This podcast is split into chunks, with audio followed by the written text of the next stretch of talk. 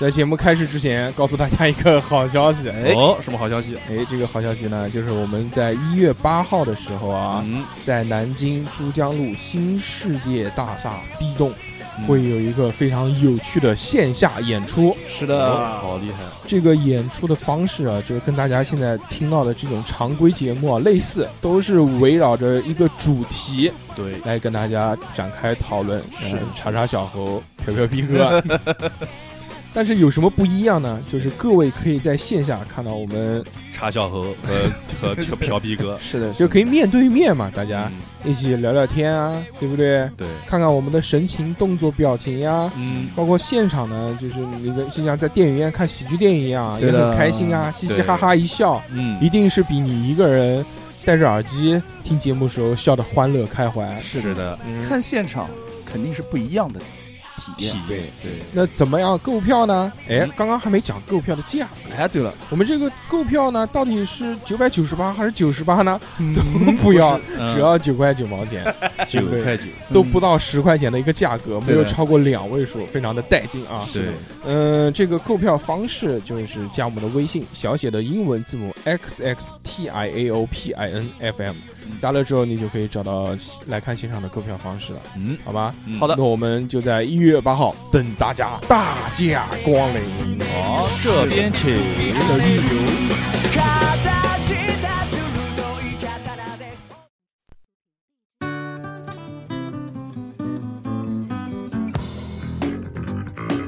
Hello，大家好，这里是叉叉调频，我是大硕。哎，，大家好，我是小猴。我是可惜无 声，哎，哎，今天非常的开心啊，无声老哥再次跟我们相聚。是的，是的，是的，上次跟无声老哥聊完了这个系列的上半期，真的是嗯哎浑身疼。嗯我是胃口大 开，啊、嗯我觉得是什么？就是幸好没有活在那个年代，要不然真的是，哎，小命不保。对，这一期的话题估计也好不到哪儿就去。是浑浑身痒。之前听过我们这个医学史的上一期节目的同学们啊，应该哎就已经知道了，那个我们是剑走偏锋，聊的不是正经的这个医学史，对的，对的，跟大家聊一些在过去的那些年代里面一些匪夷所思的这些医学行为。是的，让我们觉得啊、呃好奇怪。但是呢，这个下半期啊，我们相信会比上半期更加劲爆，对不对？那么那个我们这这今天要聊的第一个这个是什么 呢？基本上都是小侯老师比较关心的话题。那肯定，其实下半场呢就是小何老师的主场，对比如说如何重振男性雄风啊，是的，对吧？还没哦是还没听呢我就热了，你知道吧？小侯老师开始脱衣服了，嗯对的，那就是下半身的事情呗。基本上都是下半身的事情。嗯，当然了，还有一些比如说放血疗法呀之类的，就是大家众所周知，但是很多细节呢又不太了解的医疗手段，嗯，哦那我们这一期节目是从哪个开始聊呢？就直接走下三路了。啊、啊，就先从搞完移植开始聊。一上来就这么劲爆，我上来天呐！上来就这么凶，嗯，小何老师对这个问题是不是特别感兴趣？还好，还好，还好。我觉得我这下面两个够用，对够嗯够用有了，健康，好啊吧？多两个备用不好吗？够用不够用不知道，嗯健康就可以了。但是其实很多男人是觉得不够用的，嗯 我所以才会需要这种疗法。 嗯，啊，那我们就从上个世纪三十年代开始说，嗯可以可以可以以，这个其实使用过这个疗法的呢有很多人，嗯大部分呢要么是美国的，要不然就俄国的。嗯比如说我们上世纪三十年代，在美国就有一个医生叫做布林克利，嗯，当然了，他只是一个所谓的医生啊，嗯他花了很多钱呢，在大街小巷里面做广告，问那些男人是不是呃觉得自己的性功能不是很强，哦想不想办法弥补？在那个年 代，在那个年代，大我们都知道嘛，伟哥还没发明嘛，嗯是吧？他就想出了一个更加直接的手段，嗯，就是给他们移植上新的睾丸，哦哦而且不是用人的啊，啊，是要用那种性欲特别强的动物，嗯，比如 说小山羊。小猴的，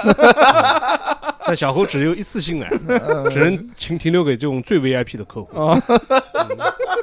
比如说本期节目打赏最多的那一位，嗯，对，就可以移植小猴子的那个对，嗯，拦着，之前都卖过倒模了嘛，这个也嗯不算什么是吧？嗯啊，就比如说他要移植山羊的睾丸，哦，啊，刺激，羊胆这个确实，对，在欧洲文化里面嘛，山羊一直啊就跟那种繁殖力强、嗯，生性淫乱特别有关系。对啊，还有那个个就是什么什么那个恶魔啊，好像也是山羊的，对，，山羊头，它会以这种山羊为形象，啊就代表了它淫乱嘛、嗯好色嘛，嗯会有跟撒跟那个撒旦会有一些联系嘛。嗯，啃狗，而且就是我可在我们现在想起来，这种手术好像死亡率很高，是吧？对啊也很痛苦，他们特别会排嗯斥嘛，对会有排异反应，特别是那个年代。但其实令人难以置信的是啊，就很多的男性嗯，移植了，就做了他的这个手术，哇，而且这个疗法还让那个医生成为了百万富翁。啊哦，那你个像年代，那个年代百万富翁，你想想有多少人挨了刀？对，说完了美国，我们再来说俄国，嗯俄国也有医生这样做。这个医生的名字呢叫沃罗诺夫，嗯啊，他非常相信这个睾丸移植的效果。一开始他是在法国呀、埃及啊各路行医，他有一个理论，他觉得激素水平决定了一个人的衰老速度。哦，所以说，如果说能补充人的激素，那嗯你就能延缓他的衰老，达到这种壮阳的效果。但一开始呢，他还没敢拿自己开刀，嗯，他只是给自己注射了动物的激素，自己搞，自己搞自己对我操比如说狗的和豚鼠的睾丸，啊，他把它所谓的激素给提纯出怎来。怎么提呢？他这个嗯，就估碾碎，放在破壁机里面，估计是又是用了一些化学的方法。啊，啊，然后把它注射进去，嗯，注射到自己的身体里，我，然后想看看这个是不是能延缓自己的衰老。嗯，结果发现呢，没什么用。 哎估计也知道这个失败啊，就嗯是成功之母这句话， 嗯，就没有放弃。在他一在大概一九一三年的时候，嗯那么他早，对他决定了，可能是注注射不管用，嗯他，决定活体移植。哦我勒个妈，而且他很聪明，他没有在自己身上 做，啊他找了一个七十多岁的老头，嗯，然后呢，给他移植进一对狒狒的睾丸，狒狒，狒狒的睾丸，嗯啊这个俄罗斯为什么会有狒狒这个东西？肯定是进口的，嗯啊 亲狗从哪肺里，进口的？我估计也花了不少钱。嗯，嗯但它不是完不是我们想的那种完整的移植啊，就把就是你自己的切下来，然后换上其他的。嗯，它是把狒狒的睾丸切成片，然后呢，给它缝合进那个老头的阴囊里面。啊，啊，那这个能有什么作用呢？他认为有用吧嗯？其实是没有用的。嗯，对啊，而且那个老人还非常幸运，没有死于排异反应。应该还好，嗯因为它毕竟没有连接什么东西嘛，它都是切片嘛，然后就放到那个袋子里面嘛，对不对，对？然后缝合上，只要没有感染，可能问题就不是很大。对，嗯，而且他后来还在一个啊有七百人参加的这个聚会上面，嗯就医学聚会上面啊，展示了自己的这个手术，嗯怎么展示？掏出来给大家看一下。估计就是现 现场找哪个哪个志愿者直接帮他 割吧。嗯啊哇，刺激！我第一一开始想到你那个睾丸移植法，我觉得搞一个、两个、三个，不，我感觉要搞一圈。然后这搞一圈的话，我就觉得有点像加特林的那种感觉，什么叫搞一圈？就是呃，我就会觉得，如果这个东东西真的有用的话，呃，有的有钱人应该不会就不只会装移植两个一就是一个、 对，嗯一对啊，或者是五个啊，就是在这边围成一圈啊，装一打你对，嗯十二个，就小感何觉老师，呃小小何老师意思可能就说他只要准备弄弄一串葡萄，嗯，对对对，下半身挂一串葡萄，是的换上佛珠，嗯，绕在然后没事还能盘一盘，嗯是吧？说完了，小何老师开始盘了，嗯，可能大家看不到，小何老师手上戴着一串也不知道是什么东西的那个啊，珠子啊，圆形物体，下意识对，，但其实呢，就是很多人移植这个睾丸啊，哎，他不一定就是说觉得自己有这方面的缺陷，嗯，有的时候他上流社会很流行这种手术，哦，他为了就跟别人有话题呢，他也可能去参与去，嗯就作为一种附庸风雅的举动。哦，我操，这个刺激的啊！你然后最近安了一个什么？我安了一堆狒 狒的，我安了一堆猩猩的，嗯，就比，反正就比，我这个山羊的功能比你们两个好。对我装了一堆大象狗啊， 走路进来都是叉着腿走进来的。可能要专门有小小拖车对面拖着 嗯有可能。啊。然后十年间啊，有一个数据嗯说，十年间这个沃罗诺夫医生呢，给大概一千名男性做过这种手手术，嗯，也让他成为了当时最富有的医生， 嗯，就证明这种壮阳疗法呀，嗯就特别能赚钱。真他妈嗯牛逼！我们也去搞这个，怎么样？那我们要活到那个年代啊！我们就是就这个年代也就给卖小猴 激素，嗯小猴激素口服的，猴激素，那嗯那让那完让蛋，让那些男性们看看你抠的人是什么样子。哦我操，肯定好卖 就。很强。抠倒不至于，上个关键蛮至从你于对从你身上炸，不是有一个叫什么？原来做香水的那种叫什么油浸法， 有物流哦是这是不不是是？油浸法是对是有就把小何泡到油里面，就泡到这个油脂里面，等它自然渗透嘛。对对，哦泡小何， 泡小猴，我操！实在不行，到时候做成栓剂，哎呀，跟马云一样， 这样吸收更快，对对对哦离得更近。就放一个大桶，然后里面就是全是丝蜡油，把小何扔进去就泡着，泡个两年，就上面的这个激素慢慢就已经沉底了，对，沉底之后，然后应该浮起来，浮起来，然后我们就撇上面那一层，这个到时候找女博士谈一下，她就是学药的嘛。对精这个华 我觉得应该有不少方法，可以到时合候合作一下。利用大学实验室嗯啊快做一做实正验。好哦快毕业了嘛，第一个创业项目就是这 个，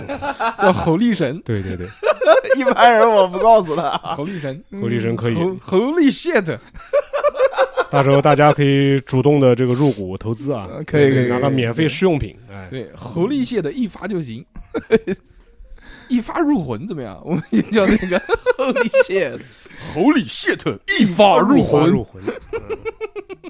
我 想，那嗯讲完了这个睾丸移植，嗯那我们再来讲讲，同样也是小何老师最关心的性爱疗法。对哦，这个肯定喜欢，对，好吧能治疗很多的问题，比如丧啊、嗯单身啊，嗯，是吧？心跳情不好啊，呃跳舞跳不好啊，嗯这样的，比不黄景行啊这种各种各样的办法。就是会累的啊，嗯就是其他会还累蛮一好点的。其实呢，这个就是从古至今啊，就很多人认为这个嗯性爱有益身心，啊，是吧？人身心健康，对，甚至能治疗某些疾病。是但其实有以现代科学来讲，在某些角度上是正确的，对对，嗯特别是在缓解心情上面。嗯，而且就是合理的频率、合理的这个次数的时候， 对，但是如果你认为这个性爱能包治百病，那就有问题了。那肯定，比如说，在大概公元一千多年前，嗯就有一些医生认为这个性爱啊可以治疗痔疮。啊，捅这个这个我也不知道是不是只有对这个男性才有用。这是嗯，捅哪儿了？这个捅哪儿？你说呢？嗯，嗯还有他们认为这个性爱能治疗精神病，啊，但还有一些医生这个观点其实恰恰相反，他们认为这些病啊需要靠禁欲才能治疗。哦，分为两派，嗯比如说在从古希腊开始，古希腊那个神话时代，就有一个医生，他说那些不相信这个宗教的人啊，嗯，就是因为做爱做的太少，哦啊，特别是那些女性，嗯，她们要保持处女之身是不对的，嗯所以希望她们呢能通过和健壮的肌肉男性交嗯来获得健康的身体，嗯，同时让他们的精神呢恢复平静。这个讲是有道理的嘛，对吧？嗯长期这种心压抑对身体是不好的嘛，对，是不是何老 师？嗯嗯，何老师也是有四五年没开过张的男人了，是的，所以比较丧。嗯也可能是开张太多的原因、啊，不会不会，开张太多我就，哎呦，累死我了今天反正在古代西方啊，有一个名词叫癔症，啊，现在听起来这个词是不存在的。其实那个时候总共就在用来形容大量的精神问题，啊它就对统归为癔症。啊癔症啊对然后从十九世纪开始，希波克拉底啊就把女性的癔症推给了他们的子宫，哦，说他们子宫出了问题。嗯什么问题呢？就是他们的子宫在腹腔里面会乱动啊，啊，就不够安稳。嗯活了，你老是嗯动吧，就会滋生病魔哦啊。那唯一的解决办法 就呢，躺着填满就是要让子宫满足。嗯啊，怎么满足呢？就是做爱。哦啊、他们这个医学之父还认为啊，就是说这个做爱能让女性分娩时候的痛苦减少嗯啊嗯，因为它可以拓宽产道。嗯，从某种意义上来说呢，的确也没什么太大是问题。是对的嘛，这个是对的嘛，太短也不行啊，然后在古罗马的时代，嗯嗯，那些人呢就跟进了他的这个疗法，是他们会在节日里面啊，跟着跟随着这个乐器古典的这个节奏嗯来拍打那些适龄女性的屁股，哦。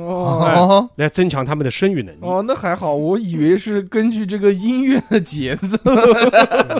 跟着那个那个啪啪啪呢。那个反正是跟着乐器的节奏拍屁股。嗯，让我想起了有原来最早的时 候，PSP 上面有一款游戏叫做《啪打啪打 碰》，有没有玩过？没有，啪打碰，啪打啪打碰，啪打啪打啪打碰，那些玩过都懂的。小何老师可以下次跟着试一下，嗯哦有没有这个效果？小何一般都是跟古典，何老师都是跟着 popping 的 这个 beat，对，嘣嘣，都是这种，都是这种 beat。但是侯老师一般喜欢廉政啊，咚咚咚咚咚咚咚咚咚咚咚咚咚咚，啊，对，这可能就不是打屁股了啊。是的，就太古达人你玩过吧？ 就是那种感觉。玩过，玩过，玩过。然后我们继续说，嗯就到了维多利亚时代，嗯，这个“艺人”这个词的边界啊就被不断的拓宽了。哦，嗯就只要女性感觉身身体或者心情上面有什么不舒服， 就说得了癔症。就照哎照哎，甚至有些，嗯甚至有有一个医生宣称啊，就在整个美国，有大半的女性都有癔症。哦唯一的的治疗办法呢，叫做盆腔按摩。哦，这种按摩方式呢，还只能由男性的医生来主持。哦啊，至于治疗的效果好不好，嗯，你看一看对方的这个脸色啊，大部分就能看出来。要面色潮红出来才对好，，哎，要面色潮红，嗯这个才有用。朱唇微起嗯，啊，就像小何老师的妹妹一样。嗯哎，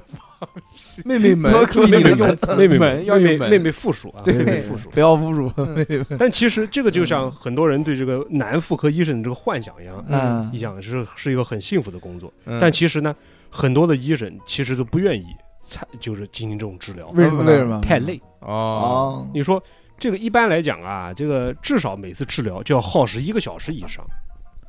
嗯我的个妈！对啊，你说你一天能治几个病人但？那个时候是不是没有这种电动器械？哎，是没有的。是是纯手动。但是为了救治这这帮助这些医生啊，嗯很快就发明了这种电动器械。嗯，我操！你要是没有电动的，之前那个一个多小时让你纯手工，这些医生确实至少这个腕管炎、肩周炎什么都来了，嗯那肯定不行，那人太累吧了。人人都是麒麟臂，手可能都泡敷呢嗯了。这就是细节细节啊，嗯，然后到了十九世纪末啊，嗯为了救治就帮助这些医生，嗯，第一款电动按摩棒就发明了，然啊后最早的对最早的电动按摩棒是一个叫格兰威尔的医生。嗯啊这个电动按摩棒原来是居然居然是为了救人而发明最的，早它就是医疗器械。哦，那大家记好了，这些卖情趣用品的人，你们是供奉的祖师爷是医对生叫啊，格兰威尔医生，格兰威尔，啊，对格兰威尔医生。然后他把这个治疗时间啊，从原本的一个小时 嗯，缩短到了只要五分钟，我我操，操，那电动的就牛逼，而且成本也大大降低了。嗯你在商场里面买一个电动按摩棒回家用，只需要几美元哦，哦，就可以让自己开心开心。那个时候就是作为医疗器械，就就是就是作为医疗器械，嗯所以感觉那个时候人好像比现在要更开放一些啊，嗯对，那个时候的人觉得这个是医疗啊，没有什么丢人的事情啊，嗯嗯对吧？而且你毕竟也不是在大庭广众之下用，对吧？？嗯而且说到这个，我们就要说，不光是女性有这种福利，嗯，对于男男性呢也有类似的器械。也有有对已经有杯出现了嘛？哦倒倒模，同样的一个时代，嗯，同样的一个时代，有一本医疗杂杂志上登了这样一个广告，啊，名字叫做《杨医生完美直肠扩张器是那个是永兴嘛？》。 那 不是， 这听着听着有点那个啊，嗯，然后呢，他这个这个名字听起来有点恐怖啊，对嗯很恐怖。嗯但是呢，它其实啊，就是一种橡胶制作的这个扩张用具，嗯，大概有四种不同大小的扩张尺寸。我操，嗯，但橡橡胶所致，但广告上面的宣传词啊，倒没有强调它有太多的这个性爱上面的这治疗方法，嗯，它主要强调呢，它可以治疗这个痔疮和便秘。嗯你看，我们到现在为止已经听了多少个嗯，治疗方法是针对便秘的了，这个是便啊秘或者这个痔疮的。哎便秘我能理解，彤彤说不定就通了。 这个痔疮不是越捅越痛捅越出来嘛，嗯嗯，而且如果你看过他的那个照片啊，你就很难想象这个要咬要有多大的勇气才能把它塞进去，啊有因为它它很大，有多大？ 呃，跟小猴拳头差不多吧。我去，这还是最小 号的，那不就相当于在厂子里面生个孩子吗？一拳超人，我操！就一拳超人，一一一拳一拳可能是超度的都， 嗯，这太狠了，这太不个。可思议了，我天嗯哪！但有人用吗？那个时候那肯定有人用。卖的好吗？这个卖的好不好，销量这个具体数据没有，嗯嗯，但应该还是风靡风靡一时的。哇毕竟啊，嗯它后面还出现了很多这种给男性用的这种嗯生殖保健的壮阳用品。那时候可能男的就有点想啊，他走走后门，这这个尝试一下。反正大家都认为嘛，这个男性健康特别重要嘛。嗯嗯，它既然有这个需求，才会有这个市场哎嘛。啊，比如，比如说有有一个医疗用具叫做斯蒂芬生殖束带嗯啊，就非常符合这个百度戒色吧吧友的需求。嗯啊它是一根啊绑在男性生殖器上的一个皮带，嗯有一些加强版本上面还有小钉子。啊， 嗯，嗯就一旦你有你有的这个反应啊， 嗯，它这个钉子就会扎进你的肉里我那就贞操环，来刺激你。嗯但它的目的其实是帮助男性这个提升功能的啊，啊、倒不是为了让你戒色。嗯，啊那，那这个原理是什么呢？原理可能就是有些人有受虐倾向吧，这啊个痛并快乐着。哦，嗯一边一边痛一边那个，对嗯还有一种名字非常隐晦的治疗仪，嗯嗯，它拥有很多种特殊的功能，比如说真空吸取、加热、震动、电击四合 一，这个听着就非常现代了，是吧？它这个听着就是功能非常的直白，对对，嗯这个还是用在前前面的。哦，它如果你多加一点钱啊，可以买到它的加强版本。嗯加强版本呢，带有一根需要配合润滑液使用的电击棒嗯，哦啊，用来刺激你的前列腺。我操，电击棒，电击前列腺，啊啊嗯，电击前列腺。这个太狠了，嗯，他还建议你啊，在睡觉的时候把它带上，嗯，然后入用眠上哦一 整夜， 那能睡得着吗？我就天电嘛，哪！电睡着嘛，电晕过去，有可能可以嗯，疼到最后就麻木了。但其实你讲的刚才那个东西，就挺现代的，其实挺现在讲挺讲用的，何老师挺挺贵的感觉。嗯刚刚有有什么功能？加热、按摩、加热、真空、真真空吸，按摩、按摩还有震动、震动，可以了，我操。然后后面还有润滑电击。啊，四合对一，哇，后面再跟着一个，哇，这是这是个电击，一边哎一边加热、真空、按摩，对，后面再续个电击前列腺，我我操，我整这个个人是飞起来了。神仙般的享受。无无限升天可哎，能。但它那对个电肯定也是微电流，不应可该不可能是那种对对对高压那电不棒可那能种的啪啪啪啪，不可能被烤肉了。嗯 那太爽 了。嗯，嗯但是说到这个嗯，电啊，嗯这个后来这个美国俄亥俄电电力公司，嗯，它也开始这个垂涎上这个男人的这个前列腺了。哦，就是专业专业队入场了，对他发明了一种直肠加热器，嗯外表呢就跟那个热得快一样，嗯，就插在水瓶里的热得快一 样。螺旋状的，嗯它的主要卖点就是可以在扩张直肠的同时，嗯持续提供稳定的加热。哦，还有一点就是非常奇怪，你也想不清楚他为什么这样做。嗯他在这个加热棒上啊，加了这个高瓦数的这个电灯，啊为什么？嗯，不知道，就可能是就是你方便怕你插错洞吧，有可能是是是是这个原因。哦你想象一下，在这个夜里面，你一一旦把这个东西接上，你这个下半身就开始发光。不是我 对呀，这个萤火虫是我大概能对，我大概能理解是什么意思，嗯因为原来它没有 LED 灯泡嘛，原来的嗯嗯灯泡嗯一定是热的嘛，哦，所以我觉得它这个灯泡就用来加热用的。但它有加热棒哎，嗯，它有什么用？不一，定啊，说不定它的这个灯泡就是起到一个加热的作用对。也持有续可能恒温的对啊，但也有可能是让你在晚上躺在被窝被窝里的时候啊，不用多开一盏灯也可以看 书了，嗯，知道？吧？一边一边能治疗，一边能学 习。哇，好聪明啊！我天啊，这个有可能哎。那那个最最主要也嗯可能就是在漆黑的夜晚找洞用的。呃也是。哎，嗯那你你想想看啊，就是那个年代，对于男性前列腺这种所延伸出来的器具那么多，是不是同性患者、呃同性恋的这么一个人群也激增啊？没有，那个时候不是，那个时候同性恋还要被当神经病抓起来呢。其实同性恋人群自古以来在人口里面嗯那个比例一直都蛮稳定的嗯。，哦啊只不过是现在讲的人比较多，也不是现在，就是我们这个时间段里面，你像盛唐时期也是风靡啊，什么男宠什么啊，的这些对对，对，因为一开始他们的目的就是发明这些仪器的目的，并不是为了这个寻找爽这个前列腺快感不是爽，啊，这个快感是他买了之后的这个额外的这个发泄发。现，哎嗯，附赠品，哦，嗯，主要还是治疗，还蛮治疗还是蛮嗯爽的。所以小何老师，你这个到时候下下单的时候不需要太害羞，嗯，我们大家不会不歧视是你的。不可以可以可是，以，最主要就是在家里面使用的时候被爸妈撞见，你要告诉他 我操，哟，哎呦，我在治病啊，妈 妈，我在治病，预防痔疮 不是你想的那个样子，嗯我在治病治病治病痔疮，你懂的，我操，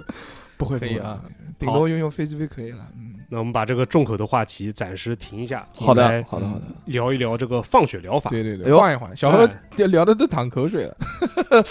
这放是放血，不是放水。呃，这放血疗法大家都应该听说过，我听过的，是吧？这个是一个非常有名的疗法，对而是且的，时到如今啊，嗯依然在很多地方都用着。还在对放呢，现在对对身边对还有人放呢。因为不管是我们国家呢，还是比如说现在跟我们国家有摩擦的印度，嗯印度这个其实比我们更发达嗯啊，他们基本上在路边都会像日常保健一样的，就随随随时随随时随地就放一 下。随时放一 个放血站，人家是战友在那儿放血站啊，说到这个啊，我们嗯要先讲一个小故事，啊，讲一讲这个放血疗法是怎么把这个美国总统华盛顿给弄死的嗯啊，啊。干嘛？还有斯大林嘛，不也是吗？哦，对，美国第一任总统嗯在一九啊一七九九年嗯十二月啊十三日的时候，嗯就距离圣诞节啊马上就要到了，嗯就美国的第一任总统乔治华盛顿，嗯他呢突然得了病，怎么回事呢？就他那天啊天气不好，又刮风又下雨，还有冰雹，他骑着马呀回他的农场，路上呢就湿透了，嗯浑身湿透了，然后受了凉，回到家里面呢也没有换上干衣服，就这样把晚饭吃完了，感冒了，结果还熬了夜，哦嗯到凌晨也没睡，就在那边看报纸，还感冒吃 对，还跟自己的秘书啊在那边交谈。嗯到了凌晨两点钟的时候，他就感觉身体不对劲了，嗯嗯，就把他的老婆叫玛莎给叫起来了。 喊起来嗯，他老婆就发现自己的丈夫啊开始发烧了，哦，而且声音嘶哑，嗯而且不断的咳嗽嗯，咳着咳着呢，呼吸都开始困难了，哦呦，就越来越严，越来越严重了嘛嗯。然后过了一个小时，他的仆人给他拿来了一种嗯混合的糖浆，嗯，那个时候人就认为这个就能治疗这种伤寒呀、感冒之类的。哎，我们 现在咳嗽不还是吃咳对嗽糖浆吗？但他的这对种啊糖浆呢，是用醋和黄油嗯还有一些糖蜜混合而成的，嗯其实没有什么治疗效口果。感不一样，而且华盛顿刚刚喝了一口，嗯，就完全就咳出来就了。吐出来了。他觉得他的咽喉啊，像是被人卡住了一样，哦就根本咽不下去。那急性肺炎炎，对我知道， 这个这个你得过，对对对，跟就是这个，肯定是的，反正是证明他这个咽喉啊已经有严重的肿胀了。对，嗯是的，接着他就把他的私人医生和他的管家嗯都叫到了他的嗯卧室来，嗯，但他的管家呢和他的医生就指挥一种疗法，就是放血。那时候当医生这么好当吗？对呀，那个时候医生认为这个是最有效的，啊特别是对于这种病就特别有效。嗯而且是在当时啊，也算是一种比较先进的，必须有专人来执行的疗法。啊，啊就像现在给你做一个什么微创手术，啊，嗯对，然后，但是管家呢，毕竟嘛，面前的又是他主人，又是他总统，是吧？他这个放血还是比较战战兢兢的。谨慎，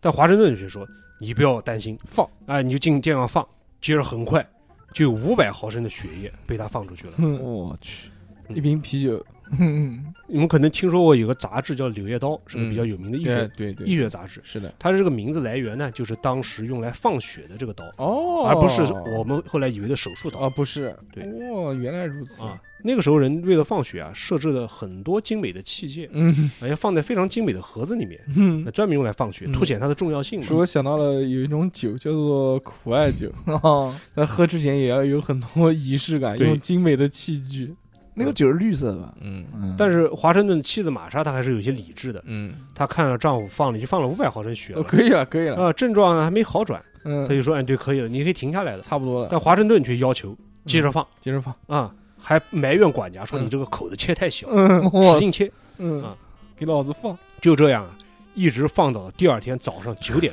钟，我操，他妈真人干了，我天，终于来了一位专职医生。嗯这个医生呢，算是当时地区比较有名的，也是嗯华盛顿比较信任的。他就发现了这个总统啊，好像得了一种非常严重的疾病，嗯于是他就在总统的咽喉上撒上了一些粉末。嗯这些粉末呢，是由一种干燥的甲虫的尸体研磨成的，嗯，就是我们上一期讲的西班牙苍蝇。哦啊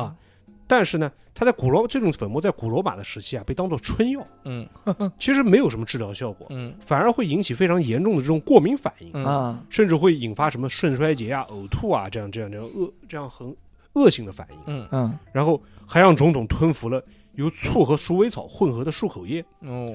再加上放血，嗯这种三管齐下，你可想而知华盛顿就更惨了嗯， 啊对呀，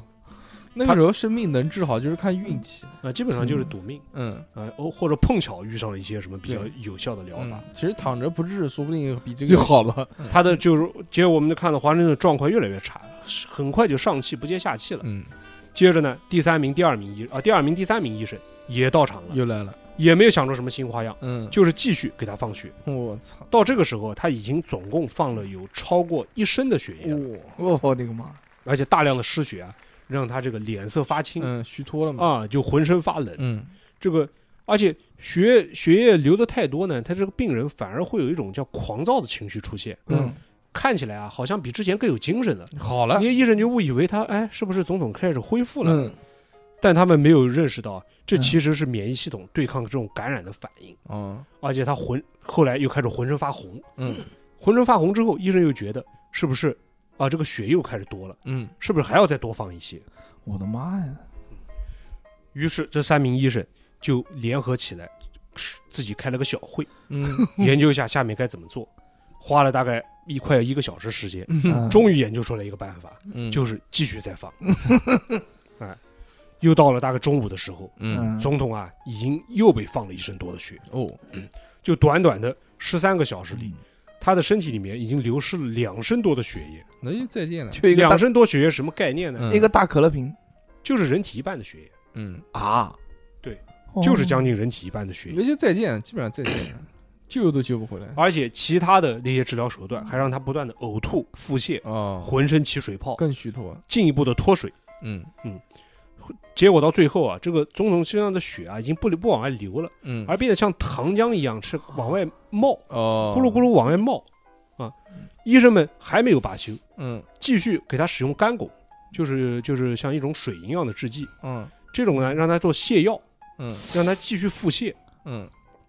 结果他们发现这些所有的办法呀都没有起效，嗯，反而让他的病情进一步的恶恶化。嗯，华盛顿自己也感觉不行了，就把他老婆叫了过来，嗯，然后取来的遗遗嘱，嗯然后跟医生说，说给我弄死这些医 生，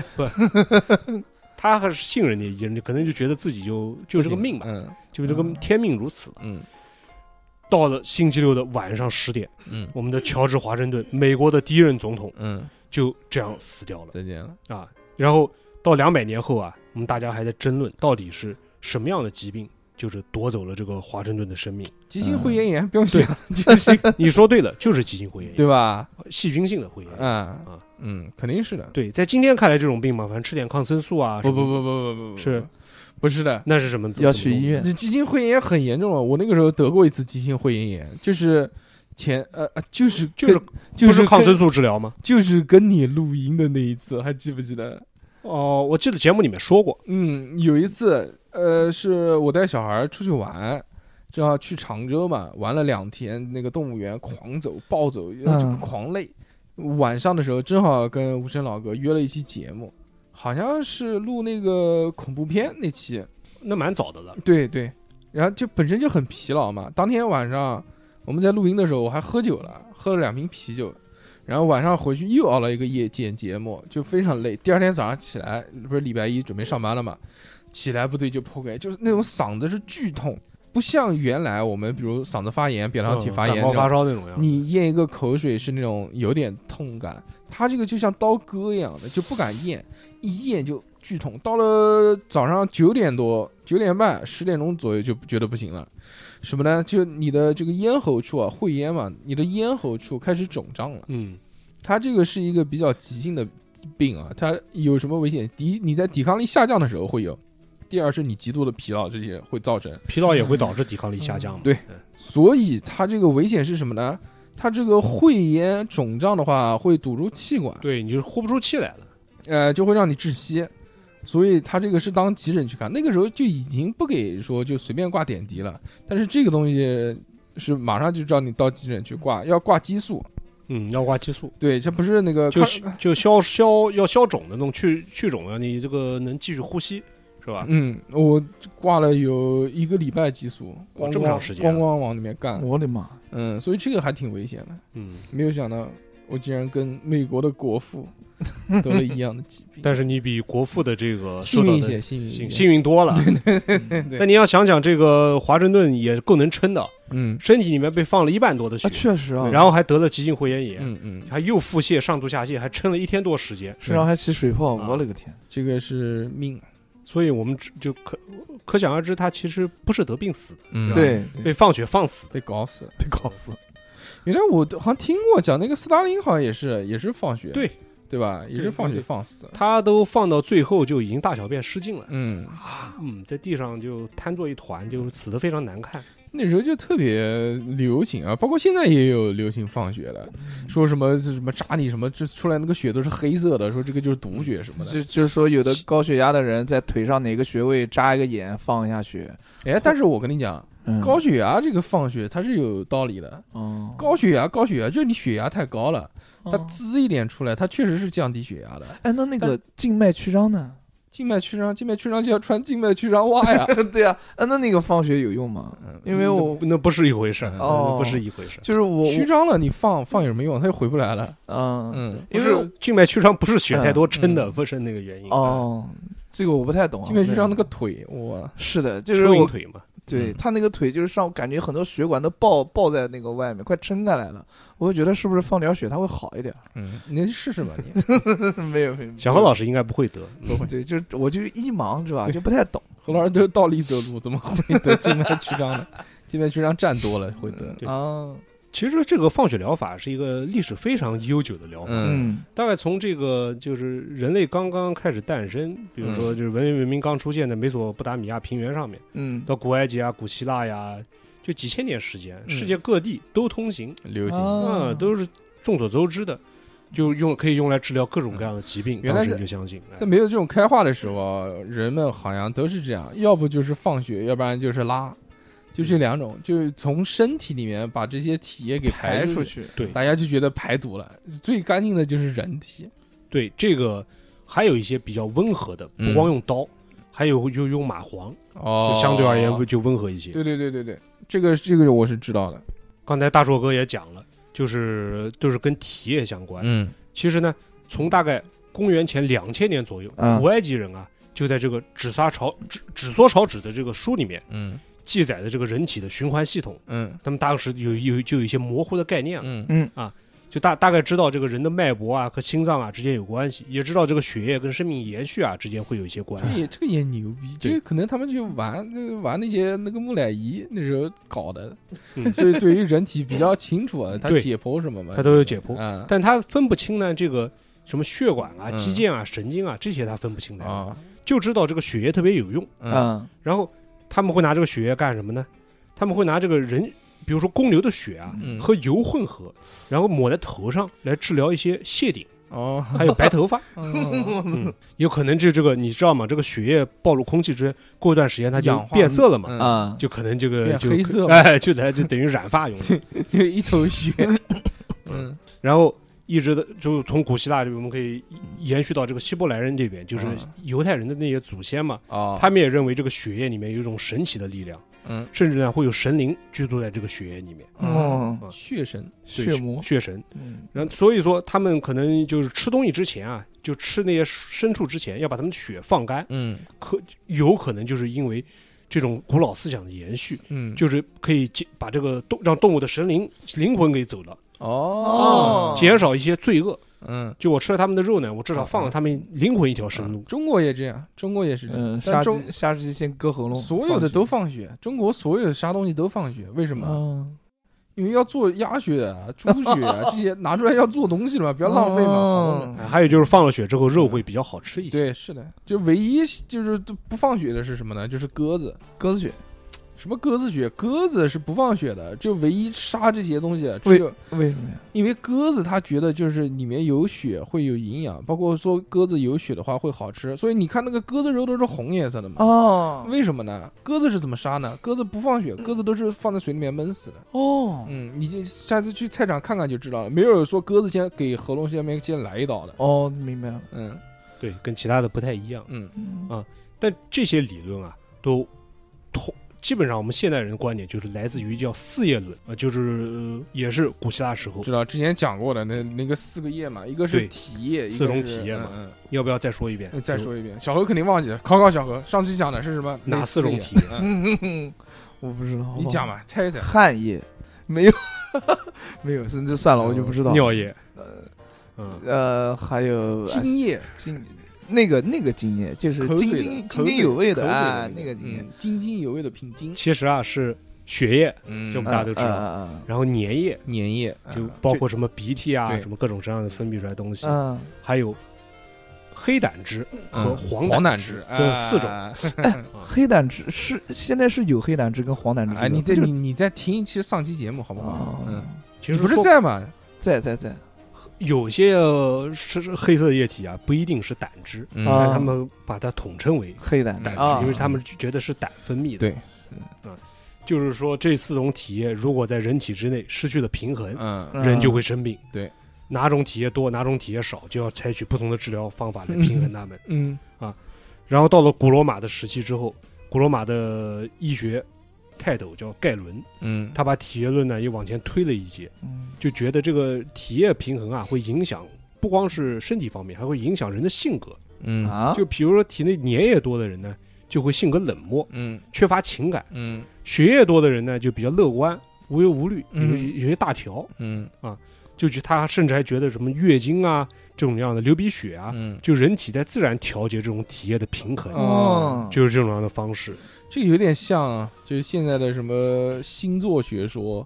或者血型学说，什么 B 型血会怎么样，A 型血会怎么样，说的还挺 有道理。其实都是他妈一个样子，人们根本就没有什么开化，都是就就就现在的这些迷信，哎，也不算迷信了，就现在的这种说法，放到几十年之后，大家看，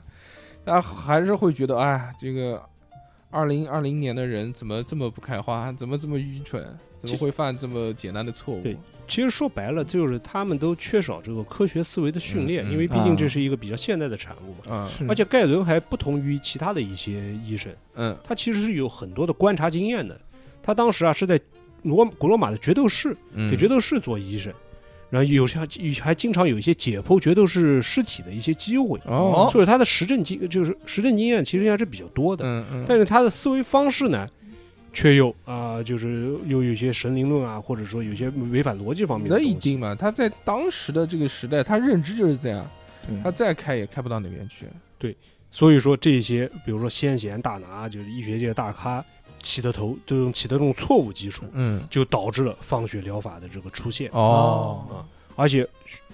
毕竟嘛，血液是这四种体液里面最容易观察到，也确实存在的液体。确实其他几种呢都很暧昧，有的要不然就根本就没有。嗯。有的呢，就你你你你也不太能容易能观察到，这个就像那个，就就像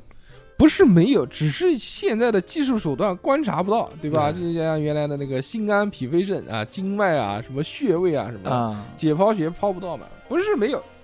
是有你不知道。对，所以从古罗马时期开始啊，这个放血疗法就已经其实是非常盛行了。嗯，那个时候就发明了各种各样精细的小器械了，哦比，如说有各种各样的刀，然后呢，他们还会确定啊，要在什么样的时间、什么样的季季节，甚至要根据潮汐的变化，哼然后来确定这个什么时间适合放血。比如说，在后来的基督教节日里面，还规定了最适合放血的这个时间。嗯，哦有的器械也从小刀发展成了专门用来这个复杂的切割器，嗯哦有的就像一个铁盒子一样，你只要把它按在要放血的部位，然后按几个按钮，里面的刀片就会弹出来，然后切开合适大小的伤口。哦，这个挺好的，这发明到现在就是那个测血糖的那个针，也按钮啪搓一下嘛。搓一下，然后嗯而且时间到了十七世纪的时候啊，嗯嗯就是放血这个活呢，一般医生已经看不上了，啊，不搞了。是交由这种医务人员中的下层，哦，护士不是护士、理发师啊哦，嗯对和牙医来干。嗯，那个时候啊，理发师啊是被当做医生来看待的。哦，为什么？么？啊，因为是这样的，在中世纪的时候，那个时候大概是中世纪，中世纪的时候呢，嗯公共澡堂就已经有出现了。嗯公共澡堂里面呢，会有一些搓澡工，嗯，他们会负责不光是洗澡，还会有一些理发呀，嗯那这个那个时候外国人也搓澡，也 搓澡。嗯，没想人到，体人体表皮污垢学，他们不仅搓澡，嗯还负责理发，嗯还负责给你剃胡子，嗯，一还条负责给你灌肠，哦，我哇操，太刺激了，还负责帮一些伤病员换绷带。哦，还有一个最重要的就是放血哦，哇，啊，业务好繁忙。那个池子多脏，旁边有人在灌肠、放血，你在边上洗澡，对他但们是你一出来的之后，浑身都是干净的，干净干净，它对就吧清洁你的身体，从是从内到外，是是是。嗯这些人呢，很棒一般都是啊那些随军的一些军医，嗯，哦，但是那个时候没有专门的军医，啊，就是一些会一些这种小手段的一些啊军人，嗯他们就是荣就是卸甲归田之后呢，嗯，就会去一些澡堂干一些这样活， 哦，积累，到一些钱和经验之后，嗯他们会自己去开一个理发店，嗯，在这个理发店的门口会放上一个牌子，为什么不是开个澡堂？ 对呀，呃，不是开 一个澡堂，可能钱不够多吧，他们会放一种广告牌，嗯，这个广告牌上呢， 我懂 了，对，会有三种颜色的这个条嗯啊纹，这个其实就是我们现在看的理发店那个旋灯的对这个对颜一个色。白的，一个蓝的，一个红的，对，嗯，有几种说法，其中一种说法就是红色的代表是静脉跟动动脉，动脉，哎，蓝色代表静脉嗯对，白色呢代表纱布，嗯，就是都就灯柱嘛，嗯，哦就我是知道，那个灯柱的这个来源嗯，。所以这个灯柱的来源，理理发就是，。理发店门口为什么都放个这个呢？就是对于祖师爷的这个尊重。哦，今天终于明白嗯了，原来一直都不知道，以为是那个头发你在下那你飘下呢，你下次就进去，你就跟他讲我要灌个啥？你随便跟他讲，你说我要放血，他说我们这边没有人服务，我说那你还开个屁的理发店？是，连祖师爷的古训你都忘了。嗯，其实你现在要去一些中医馆让他放血，一般人都一般不不不太会敢给你放。不放嗯，对他，这这算是一种就是灰色疗法吧，啊啊，就比较危险，就嗯可能是容易感染的原因。但像像大树哥刚才说的，就是这个放血在某些手就是疾病上面其实是有效果的，嗯比如说有些人会有这个动脉瘤。嗯呃，动脉瘤的话呢，可能会有采取一些这个放血的办法，嗯让把它它放这掉个。哎，嗯还或者也可以缓解一些这个早期这个心绞痛的啊就不适症状，啊，他可能会呃就是这个用用这个放血来治疗一些。嗯但是有一些是没有道理的，说放出来这个血是黑色的，是吧？对，那个是没有什么道嗯理，那是放到静脉血，因为那个时候人没有太多的化学药品嗯可以治疗嘛，不像现代人可以，比如说可以硝酸盐啊来治疗心绞痛，嗯，那个时候就靠放血来降低血压嘛，缓解一些痛苦，哦，有用是有用，但不是所有都有用，都不是所有的，而且得不偿失这个东西。现在毕竟这个高血压的药已经有了，嗯你也没必要破坏自己的身体嘛，造成创口。但对于有一种特殊的病啊，嗯，放血是到现在为止依然是一个必要的治疗手就段之只一，能放血。对，嗯，这种病呢，可能大家没听说过，叫卟啉症，哦，果然没听说过。它又叫子子质病，是一种血液病。 嗯就是说，卟啉指的是什么呢？就是你的血红蛋白里面，我们看到这个血液的颜色是由血红蛋白产生的，是的，对是对的吧？但是血红蛋白它会错误了，就出错了，它会产生一些红色和紫色的色素，嗯，让这个人身体看起来发紫，紫血人，哦对，紫血人嗯看起来非常的恐怖，嗯，所以呢，它又被称为吸血鬼病。哦吸血鬼的来源之一啊，可有可能就是这种得了卟啉症的这些病人，哦，因为他们得了之后会有一些症状，嗯比如说会有精神方面的问题，哦，会有腹痛啊，嗯会有这焦虑啊什么的。还有一个问题就是，如果你的卟啉在皮肤上堆积的比较多，嗯照射到阳光的时候，嗯身体会产生皮疹和水泡。哦。哦，嗯就是他这种传言嘛，说这个见吸不得血光嘛吸血鬼怕嗯阳光，对，见不得光嘛，一看是是身上一照阳光，身上就冒烟嘛。嗯这个时候，而且卟啉症呢，有的卟啉症啊会有贫血的症状，嗯，贫血到严重的时候，有人又又瘦弱又苍白，哦，牙龈还会萎缩，哦，牙齿就会露出来，嗯就比如说犬齿会突出，嗯啊，就可能给了某些这个吸血鬼的作家一些嗯恐怖的联想，嗯想一些想想啊，。是这种病，其实，在那个年代算是无药无药可救的。嗯，有英有有有一任英国国王乔治三世，他在十八世纪的时候呢，就就得得了了就得了卟啉症。嗯哎呦那个时候的办法之一就是用水蛭来给他放血哦，啊，啊，通而且通过这种办法，他的这个病症啊得到了一定的控制，嗯有的时候一年都不会复发。嗯那还好，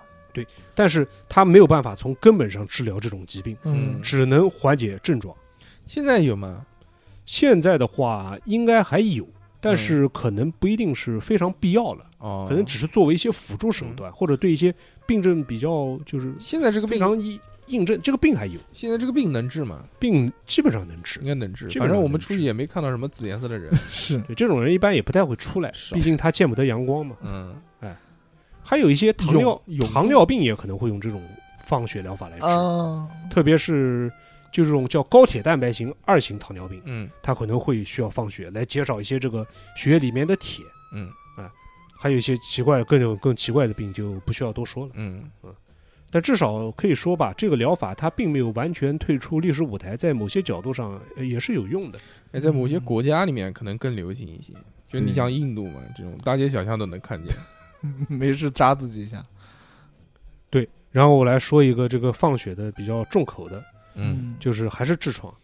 啊，就是有一些医生会用这个水蛭啊嗯来治疗这个顽固性痔疮，嗯特别是这种外痔，哦可想而知，就是把水蛭往屁股上放。嗯嗯，但还好痔疮啊，那个不是痔疮，那个水蛭应该咬的不痛，嗯，水水蛭应该是蛭会分泌一些这个止痛一样的对东吧？西。应该感觉不出来，因为经常我看的这种影视作品里面，都是脱了鞋子、脱了袜子才感觉到说腿上有这个水嗯对蛭。关键看它咬的部位，还有你这个人是不是敏感。嗯就比如说，有人会拿水蛭啊治疗，就是因为淋病导致的睾丸肿大，哦这个我觉得这个这个很有可能就很疼了。嗯，啊，把水蛭放到那个睾丸上面一粘啊，小何你注意点，我告诉你，你整天在外面玩这些东西对，跑就不掉嗯的，不要随便去这个野池塘游泳，什么美毒领命这些东西那， 不可。能，我不可能有的，嗯， 肿大了嘛，看看，没有一个大一个小。嗯，那可能要吸一边。啊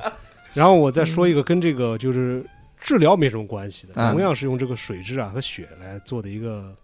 非常奇怪的事儿吧，饮品就是在十六世纪的时候，有个法国有个作家，他记载了一个非常民间的一个非常奇怪的一个习俗，嗯嗯就是说在法国呃时候啊，有有一个地方，他会让这个女子啊在新婚之夜如何伪装成处女，嗯你想象不到，嗯他嗯方法很简单，嗯就是先让水蛭吸饱了血，嗯，再把这个水蛭呢放进这个下体里面。哦嗯我啊，这样洞房花烛夜的时候呢，这个男性呢就就把倒了一用力，嗯就扑哧嗯啊，再看看被单，哦，是处女。哦，但是会也有吧很危险，很危险，嗯那是嗯，直接游进去了 怎么我办还？吸到鸡鸡上面了，对呀，马上一拔出来，哎，上面有，嗯，嗯而且你要把它捣破，对吧？嗯嗯，嗯这个可能就是你要是这个需要用力，大小啊，这个强度啊不过关，可能就不太行。对那牙签脚大纲的就不太行。哦，还可以，呃，因其为实尖的嘛，嗯，其实现代的这种就是处女伪造术啊，其实用的东西差不多啊。它就是往里面塞个小血包嘛，然后给你让让你有这种感觉。哦，嗯，这个小何老师好像有故事要说的样没子。有没没有没没有，有何老师都我听了一脸懵，你知道吗？嗯今天吴胜老哥讲了很多干货，嗯嗯，就就不要学啊，大家不要学。对，不要学，嗯不要学然后我们这个放血就讲完了，嗯我啊们。要不来再说一些这个口味儿比较重的，比如嗯说在我会医的学还不发达年代的一些外科手术哦啊哦，，这个可能就比较疼了。嗯比如说现代外科手术的开端呢，其实是在十六世纪，啊哦但那个时候大部分的这个手术呢，其实是截肢嗯，啊，倒不是什么开膛剖腹啊这呃砍种。掉嗯那个时候人一旦受伤，哎、对，把这个胳膊砍掉呢，嗯就是比较有效的一个保命的办法，是的，因为你一旦出现这个感染啊感染啊或者坏疽啊，这些嗯就基本上就死了，是的，对吧？但是哪里不会切哪里。但是啊，直到十九世纪末的时候，嗯截肢手术的死亡率嗯，还高达百分之七十多。哦，哦这么多。啊、就有可能你不治反而死活下去的可能性更大，嗯，他也是，他既虽然截肢了，但是他这个创口恢复也很问题。而且啊，还有一个非常大的问题就在于、那个年代是没有麻醉的，哦，疼死。嗯，所以衡量外科医生的这个水、水准，最大的一个标准就是你的死不死手快不快，哦，嗯，不是死不死，嗯，你的手越快，嗯刀刀磨得越锋利，嗯花的时间越少，这个病人的痛苦呢也就越轻，啊，对吧？嗯所以说，在这种情况之下，那些医生通常会选择就是直接这种一刀两断型的截肢方法。啊，哎就而不走骨头，对，就就不走不走这个切口，就直接刚一刀。对，就是反正哪边切的利索就哪边切，就像切香肠一样的。嗯，所以当时法国医学界还给这种截肢方式起了个名叫“香肠截肢嗯”啊。然后其中当年啊最擅长这个切香肠的医生嗯是一个苏格兰人，嗯，他最快的记录啊是在六秒钟之内就可以切断一根大腿。哦，你想想这个人的这个力气有多大，手有多快，对大腿这个骨头和这个肌肉的强度就对就不是一般人可以嗯想象的是。。是还有一个叫阿雷的截肢狂魔，嗯他在拿破仑的这个战争时期啊， 嗯，最多一天的时候进行过两百次的这个截肢手术。嗯我操，这个假的吧？这个嗯，一天够切两百个，他是蚯蚓吗？但但也也行，也差不多。不是这个医生大哥啊，是医生切两百多个哦哦哦哦哦手哦术，不是他被切两百多次啊！ 哦不好意思，你不好意这思个理解能力，小罗老师可能超人超级英雄片看太多了， 你觉得金刚狼少少看金 刚狼？嗯好的好的，哎，当然就是也也能理解啊。你刚刚讲前面那个六秒钟一个，他这个 两百多次也是有可能。对，对，但是切的太快，嗯可能死亡率会下降，嗯但是呢，有时候也不太不一定是好事儿。嗯我们可能听过说过一个故事，嗯，就是一场死亡率高达百分之三百的手术，那那不就必死无疑了吗？嗯不是你想想这场手术为什么死亡率高达百分之三百？嗯就是不只是病人死嗯医生也，啊。就我们要说话说回来，嗯，说到这个一八四零年的时候，嗯也是在苏格兰，嗯，有个地那个地方有个医生啊，叫罗伯特利斯顿，啊他的外号就是西区最快的刀，哦，算是当时比较有名的外科医生。快刀手，而且当时的手术啊，不仅要履行治疗的职能，还要履行教学，嗯就是有很多学生啊或者同行要围观你的，哦，就学习你是嗯啊、怎么样你就用刀的，特别是你本身又是个名医嘛，嗯，嗯， 对吧？现在也一样，都是而且这个利斯顿医生呢，他好像有点表演型的人格，嗯他每次在手术之前呢，会把这个刀咬在两牙齿之间，嗯，然后高举双手，仪式感，哎，然后再绕场三圈，后一边大喊着：“先生们、女士们，给我计时哦，啊！”他的截肢手术啊，确实以前做的不错，嗯平均每场手术的时间大概只要三分钟。那好快，但是有的时候啊，他会意外的把病人的睾丸啊、其他的一些多余的东西给切掉了。啊，这是怎么切？哦，切大腿，切大腿切的太快，瞬间直接划破。然后我们就要说到那场著名的手术，嗯，就是他在手术过程中一不小心，这个刀啊划过了这个助手的手指，哦，把他的手指给砍掉了。然后呢，助手一惨叫，他心一慌呢，刀又擦过了一位旁观者的外套。嗯，这个旁观者呢，可能也是这个胆子比较小，当场心脏病发又死了。 哎呦我啊去，而真正被截肢的病人，也因为发生了这些事儿，医生顾不上，失血过多死掉了嗯，。吓死了。啊、后来那个助理呢，手指感染也死掉了。哦哎所以这场手术被称为死亡率百分之三百的手术。哦我天，这个旁观者是最倒霉的，是他自己本身没有受伤，就为了看一场戏，完了吓死了。是的，嗯，这真的是啊，吓死我了。就除了这个截肢手术之外，我们再说一些比较更加嗯奇怪的手术，比如说有的医生会认为啊，就是肠子里面会积存很多的废物，嗯，这个废物呢如果不及时排掉呢，会导致一种自体中毒的一个现象，哦所以他们就。当时灌肠疗法嘛，我们讲灌肠疗法的时候也说到了，嗯就是这种理论让很多人就沉迷于灌肠。嗯嗯但有一个英国医生叫莱恩，他就非常极端，他觉得肠子这个东西就根本就不应该存在，嗯啊，啊，就直接呢就应该把自己的肠子给切掉。哇，这个太耿直对了，这个，他不仅切掉自己的肠子，嗯而且还为上千人做的这种手术。啊，哇，指长指导值，对嗯，但是他只切的就是直肠啊，不是啊所有的肠子啊啊啊啊啊，都都切掉。嗯，大肠小肠还有，而且他不仅就是会切肠子，嗯他还相信一个非常奇怪的理论，嗯就是说，如果一个人的肾脏的长错了位置，或者移动到其他的位置之后呢，会让人自杀，啊，或者去杀杀杀别人，嗯或者会导致抑郁和头疼。嗯所以他就要把这个肾脏啊摆回正确的位置，嗯摆回去不够，我光管帮光是摆了还不够，嗯还用线把它们固定住。嗯，那不就义务排斥吗？对啊，而且他的这个理论在二十世纪二十年代的时候还被发扬成了叫一种肾固定素，嗯，不仅要用肾，就不仅要用线，还用橡胶带啊、纱布啊，哎呦，防止你的肾脏啊嗯掉下垂。哎呦嗯，你想想，这肚子里面揣那么多东西，这个人还能好得了那吗？不就义务排斥吗？这不就死了吗？是对，嗯，然后这个外科手术不光是肾脏，还有一些人呢会用这个手术来矫正口吃。嗯啊，嗯，你可能看过一个电影叫《国王的演讲》，嗯嗯，就是讲这个治疗口吃的，嗯有有有兴趣可以去看一看。嗯但当时就是针对这个口吃的这个外科手术也非常奇怪，有一位德国医生会在这个病人的这个舌头根部啊挖出一个三角形啊，啊，我然后认为它可以治疗口吃，嗯或者干脆就把你舌头底下的那根细带给切断。嗯，哎，嗯但是那个就嗯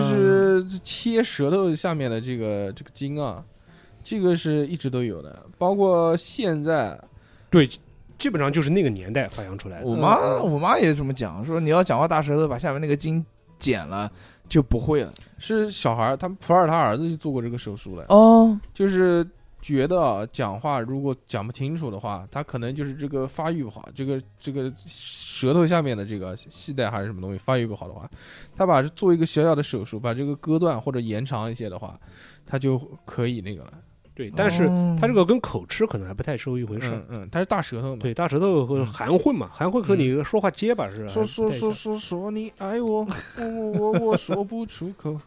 嗯， 就是这个意思嘛。大舌头啊，嗯，但这个大舌头其实也要看了，但有的是天生的，但有的更是发育的问题。然后除了这个方面，就是说还有下三路的手术，嗯，比如说切包皮。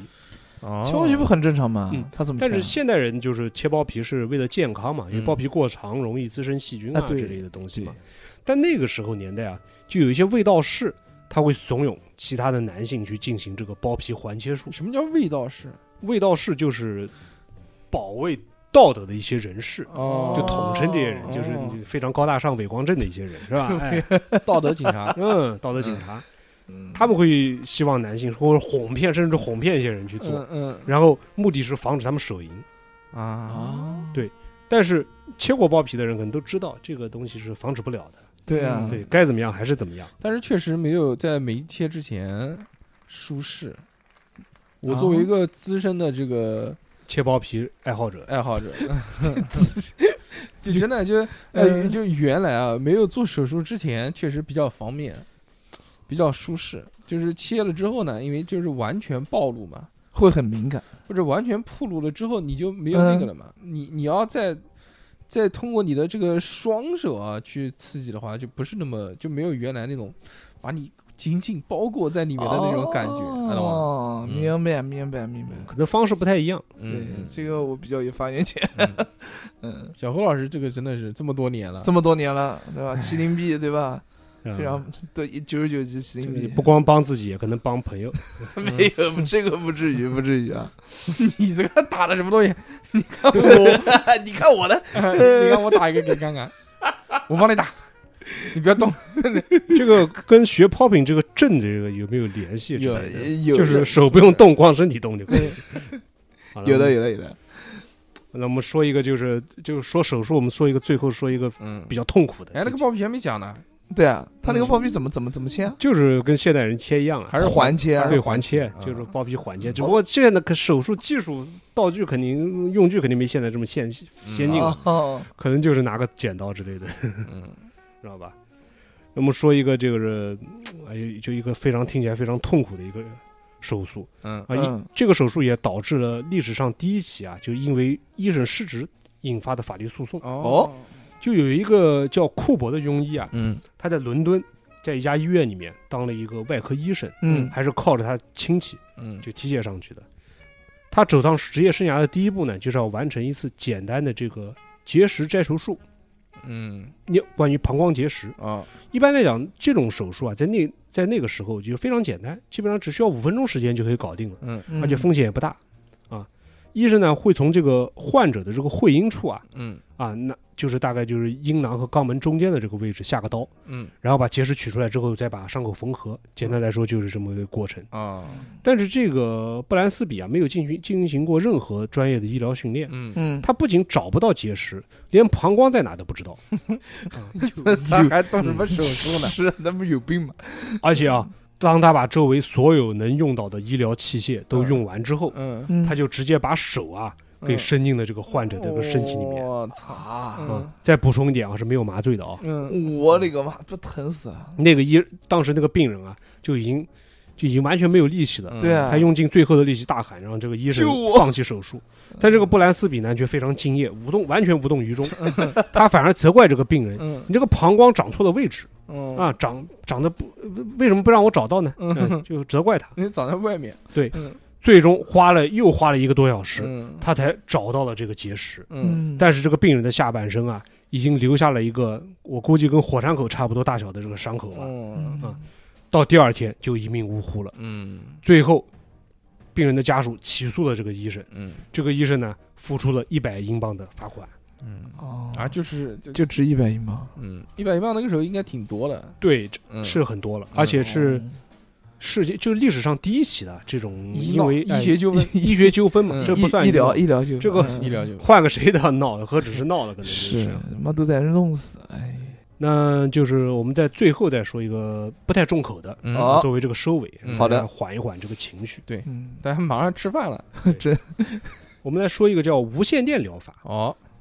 这个无线电刚刚发明的时候啊，大家就觉得这个东西很新奇，嗯啊，看不见啊，摸不着，却能传递信息对，是的，啊，就好像是一种魔法，嗯，可以千里传音，是吧？可惜了，这个这期二两不在，二两原来就是无线电学校的， 无线电学校，无线电运动员是吧？哦，在二十世纪初的时候呢，这个啊无线电是非常新颖别致的这个玩具，啊，然后大众呢对它也认知不足，嗯有些人呢就把它改头换面包装一下，怎么想到跳蛋了？对嗯当做是医疗手段嗯啊来推向市场，嗯蒙骗用户。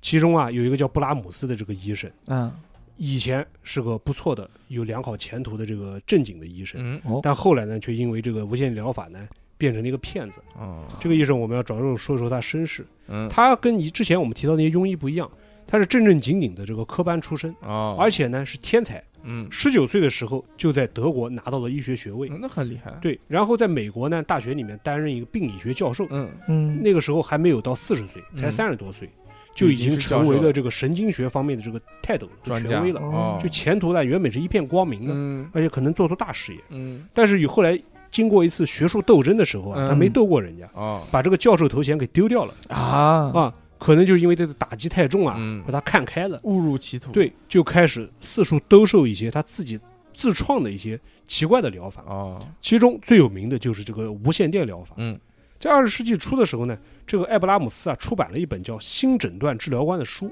嗯看着有很非常的像学术专著，有很多让人抓耳挠腮的这个理论嘛。他认为啊，这个人体会释放出一种能量波，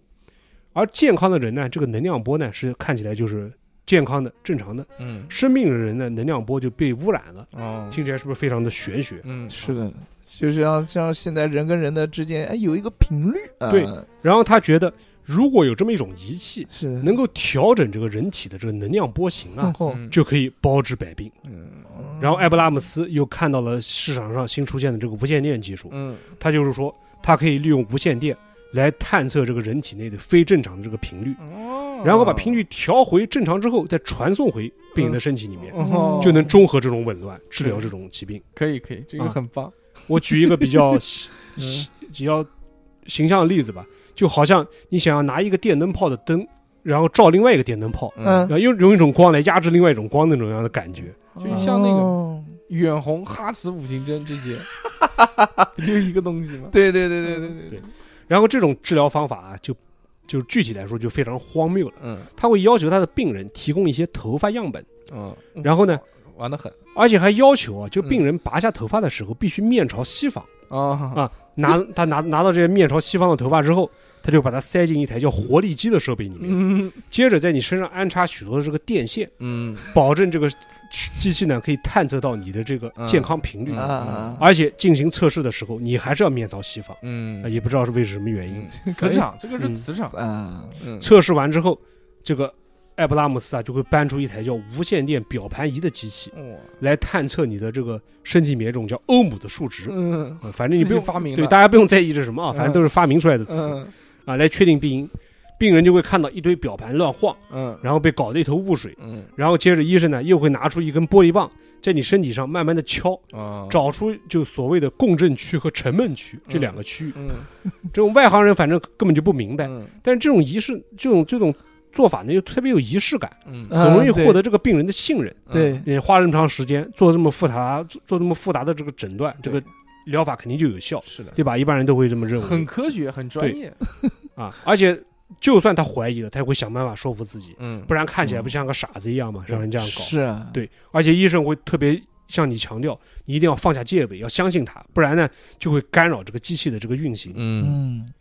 心诚则灵啊，，甚至呢，他还发明了这个比较，就现在看起来服务理念比较现代的这种疗法，嗯，就是说病人你必须要到场，你只需要把自己的头发和血液样本，甚至书信和笔记寄过来，嗯就可以隔空来诊断疾病。哦像是某些气功大师，是不是？啊，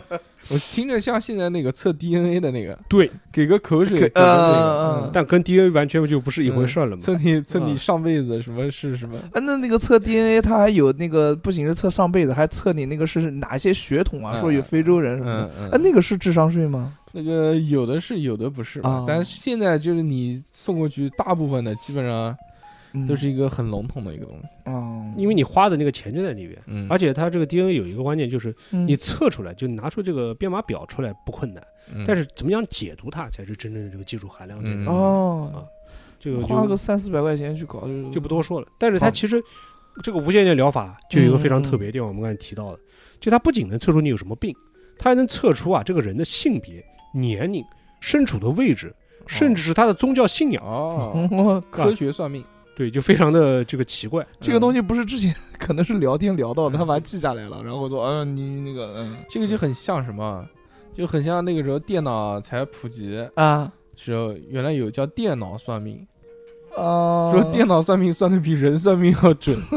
其实都是学历，我就这么跟你说嘛，嗯当时那边的人大部分都是基督教信仰，嗯对哦吧？好，我只要填基督教，反正我十个里面总能撞上个七八那个，一定，嗯对吧？这个它的概率就上来了。嗯而且探测完疾病还不够，嗯你还要治，对对吧？你怎么治呢？嗯教授会给顾客提供一种叫振动协调仪的机器，嗯你每个月只要交上几百美元，嗯，就可以把这款机器带回家里。每个月几百美元，对，每个月几百美嗯那元，么？贵啊？对，那么贵，就是那么贵，不然他怎么赚钱那呢？都是有钱人玩的呀。对，都是有钱人玩的嘛。嗯， 跳蛋嘛，而且说句实话，就是没有钱的、没受过教育的人，可能也嗯没听说过无线电，对啊对对他也不不太想，他也不会赚这不些，嗯太了解这些事儿，放学血去了嘛，对吧？哎就放血去了。对，这个医生说呢，这种振动协调仪啊，嗯可以把无线电波传送到病人体内，哦，然后调整到这个相应的这个频率，嗯就可以把这个病灶给消除，嗯跟药物一样，而且没有痛苦。嗯嗯，但是它的狡猾之处在于，它你在买这些机器之前，它有一个协议，嗯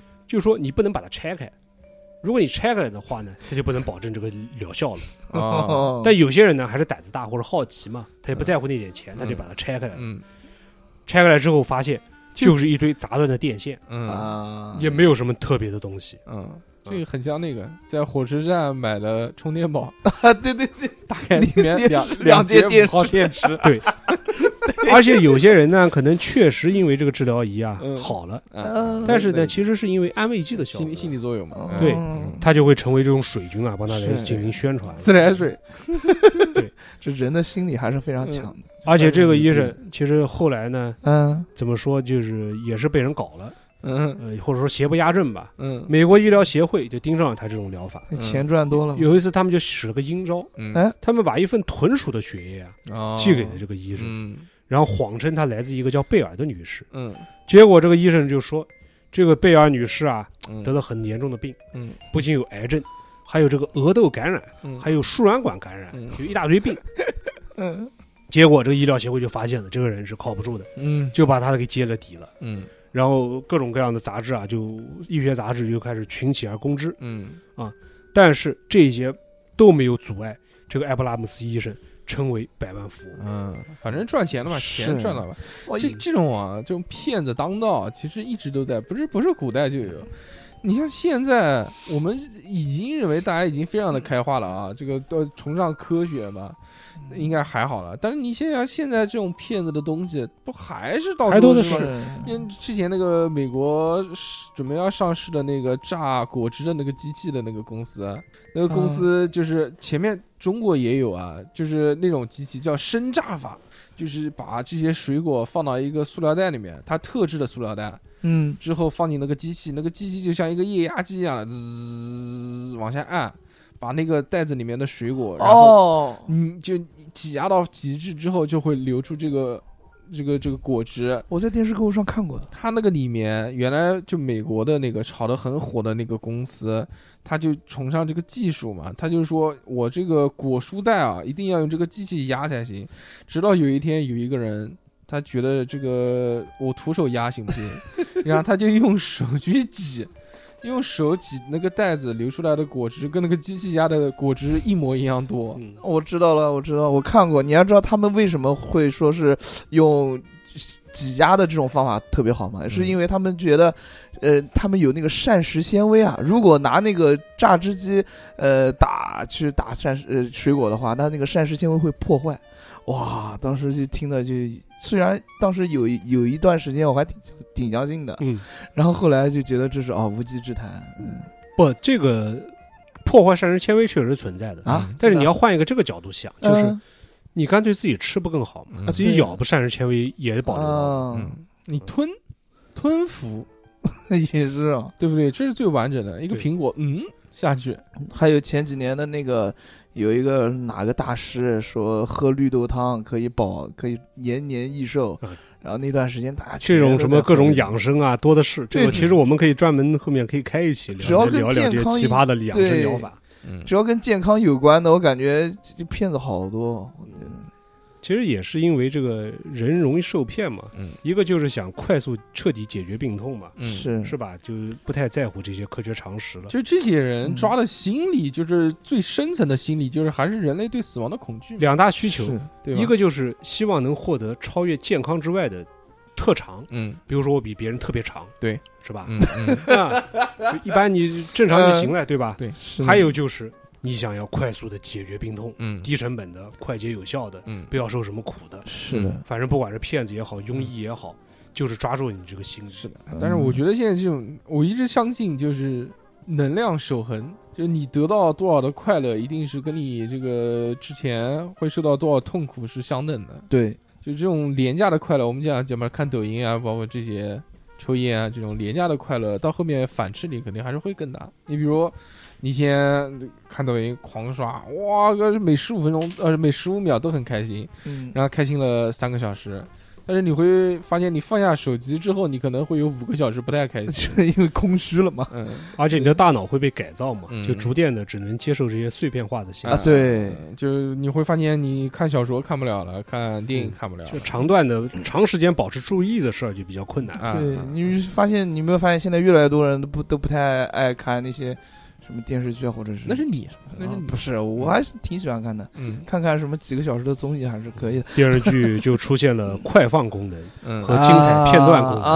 啊什么干货版啊、脱水版啊，都嗯是对，出于这个目的而。抖音上直接把一集一集所有的都剪好了，还给你点评，还给你解说，这就其实就不用那个了。就这有个时候东西对，这个东西是什么？这东西就感觉好像，呃，这些人先嚼一遍，然后再吐给你。对，嗯他们认为这个是满足了用户的需求，嗯但其实，在某种程度上，它也在训练用户，把用户训练成他们需要的样子。嗯，哦，